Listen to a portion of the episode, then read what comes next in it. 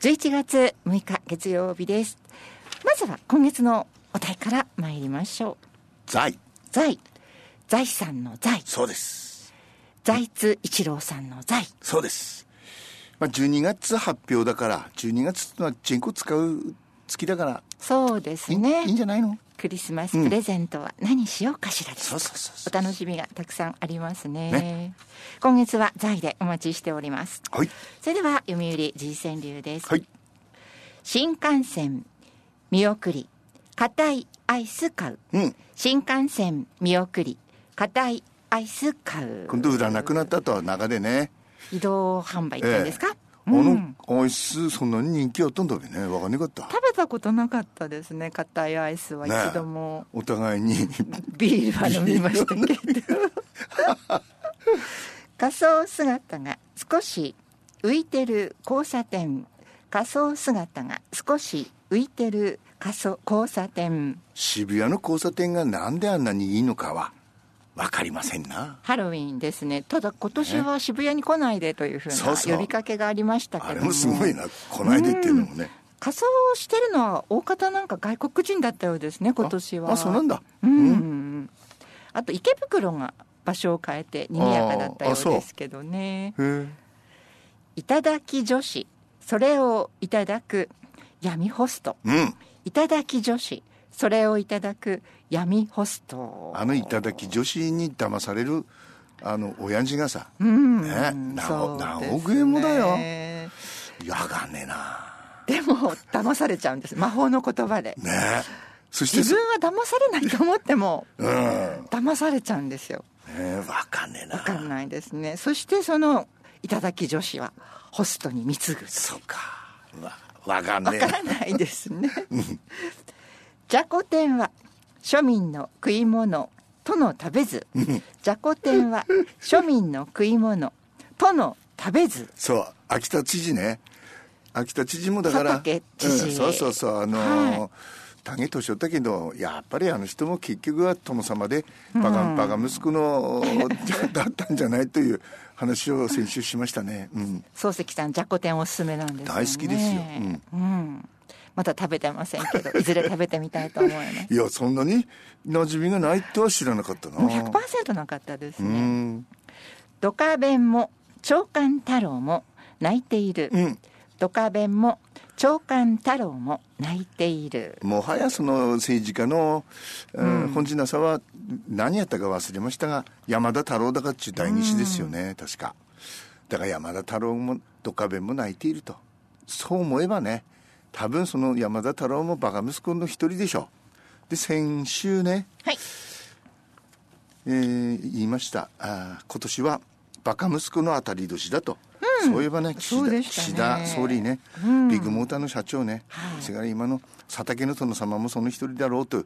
そしたらね忘れてたの一人いました山田養蜂場のボンボンあそうですかこいつね、、はいと30何歩ですよえっ、とね SNS で知り合った女性に指示して、えー脱衣所で盗撮させたとでこれだからこの17歳とかをやるからダメなんだようね、んそうですねまあとにかくこんほら山田養蜂場って聞いたことあるでしょはいこれ蜂ね蜜そうそうですよねつまり今の社長このバカ息子のお父さんが2代目で、ロイヤルゼリーの通信販売で大ヒット、売上約300億円を誇る有料企業でこのバカ息子は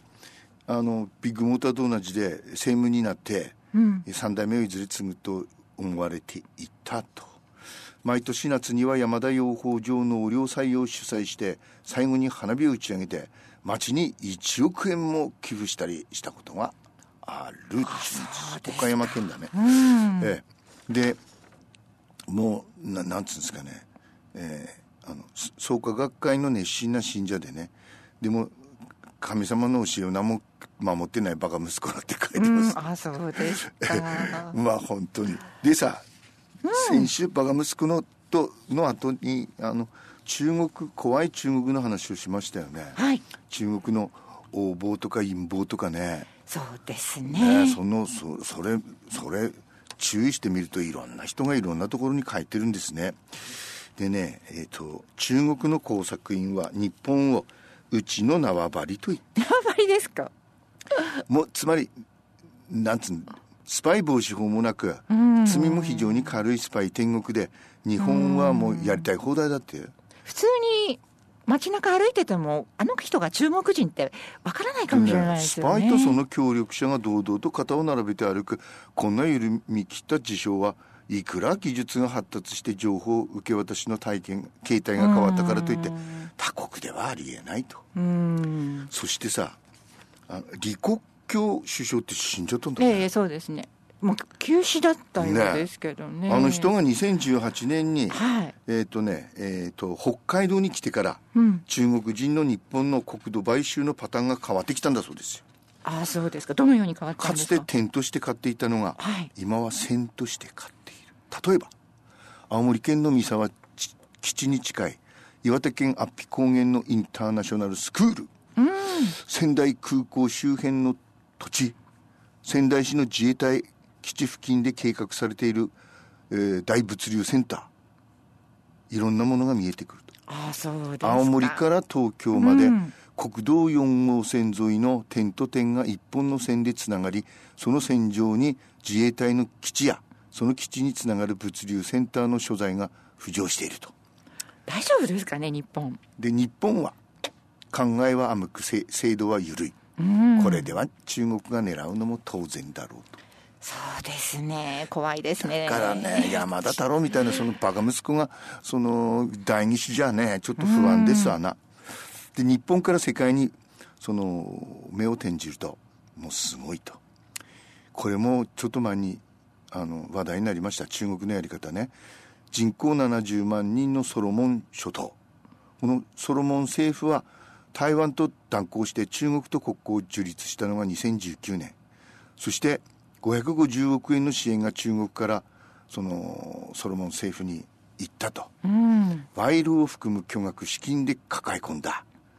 そして、えー南太平洋で最も貧しいソロモンはわずか550億円で国家の未来を中国に売ったと言えるとあそうですなんでかというと中国はソロモンとの安全保障協会安全保障協定を締結したとうん中国海軍の艦艇が定期的にソロモンに寄港して加えて中国公安警察がソロモンの治安維持のためにソロモン当局を指導し訓練することなどが決められたねえお金に物を言わせてどこまで世界進出を考えてるんでしょうかそそれでねねこの突然の発表にあのアメリカもオーストラリアもびっくりしたとはいでねこれこれいいのかというつまりですねこういう秘密裏にその行ったことが逆に南太平洋の国々にとっても寝耳に水だったため強い反発が起きたと、うんそりゃそうでしょう、ね、でねえっ、とねあの師匠あのどこだかの師匠もね、はいいろいろ言っとるんですよ。ほんうとねん黙ってられないですよねそうあのやりたい放題じゃないですかこういうこういうことを、うんそのやって許されるのは許されるはずがないとはずがない俺たちはもう中国と手を切るぞ、みたいなところまで行っとるんですよ。そうでしょう、ええでねえっ、とこういうサモアの首相がねこう言ったとある国が資産を持っていてある国に助力してくれたからといってうんそれを好機としてその国の公安警察が入ってくるのかとうんこのようなことはソロモンに限って起きたのかもしれないしかしそれが容易に他国に広がらないように注意をせねばならないまたねミクロネシアの大統領はね中国の動きはより大きな目的を隠すための曇りガラスだ中国は我々南太平洋の安全保障をコントロールすることを目指していると中国批判してるとうんだからあまりに強引にやったので、そしてこの中国人民解放軍っつうんですか、PA PLA。これほら、これも有名ですよね。領空侵犯。無駄時中でしょ。アメリカどんどんの戦闘機とぶつかりそうになって。で、台湾。台湾はね、1日平均15回以上の、その、飛行機飛んできて、あそうですか悪魔のような必要さで台湾を圧迫する。うんパイロットは、つまり台湾のパイロットがね、うん緊張の毎日で心身が持たない。